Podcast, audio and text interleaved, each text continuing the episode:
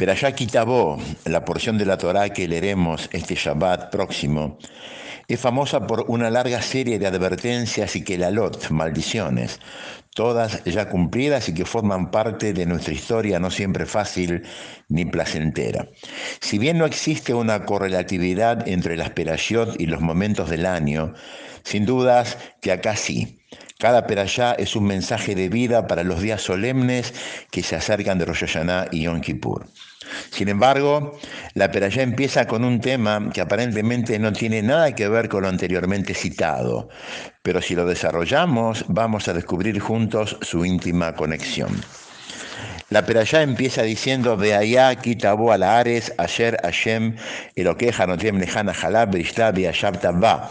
Va a ser cuando ustedes ingresen en la tierra prometida que Dios da como heredad y la conquisten y se establezcan en ella. ayer me arceja. Van a tomar las primicias de todos los frutos del campo.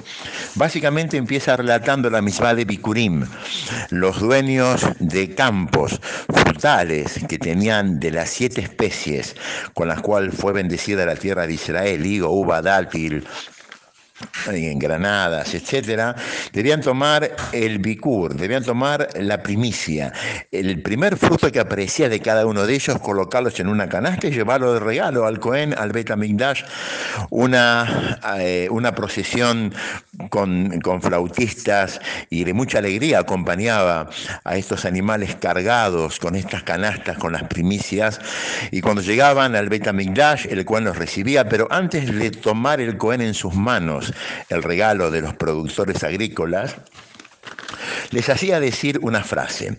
Aramí Betaví le hacía recordar, mi papá fue un arameo errante, fue perseguido, estuvimos exiliados, fuimos esclavos en Egipto durante muchos años, y recién después de hacer recordar sus penurias, el Cohen tomaba el regalo de la canasta en sus manos.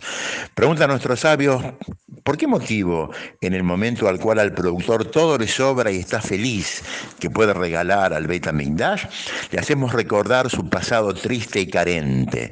¿Por qué hacemos así? Aparentemente entonces, como explican nuestros jajamín, no es una crueldad, sino que es al revés. No hay placer sin percepción de falta previa.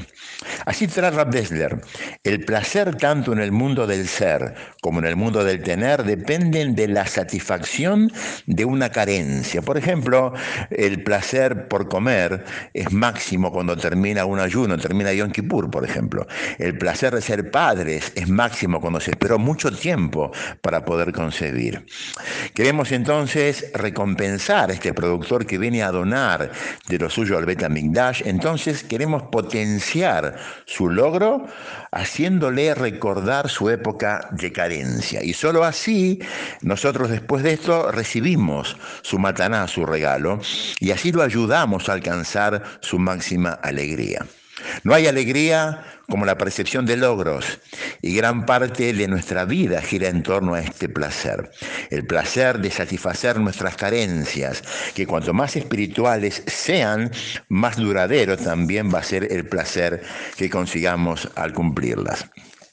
Volvamos ahora a las maldiciones que trae la perashá en que empezamos a relatar al comienzo. Dios se enoja con nosotros. El versículo Men Zain del capítulo Het lo dice en forma clara. ¿Cuál fue el motivo del enojo? No por incumplimiento de las misbot ordenadas, sino Tajat Asher lo abarta et Hashem me lo queja, besimha. ¿Por qué? Porque no sirvieron a Dios con simja, con alegría. Vivir en forma mecánica, estar presos de un ritual diario sin sentido que solo logra anestesiar nuestras emociones. ¿Qué dijimos al comienzo? Que la alegría es la consecuencia del logro. Si no sentimos alegría es porque no sentimos haber logrado algo importante. Eso es lo que se nos reclama. Cuando llevamos un judaísmo pleno, estamos siendo socios de Dios en la creación, ni más ni menos. No hay sensación de logro mayor que esta y por consecuencia tampoco debería de haber alegría más grande a esta sensación. Dios nos dice, si no sienten esta euforia cuando viven un judaísmo auténtico, es porque no valoran la porción que les di. Llegamos a los días de Yamim Noraim.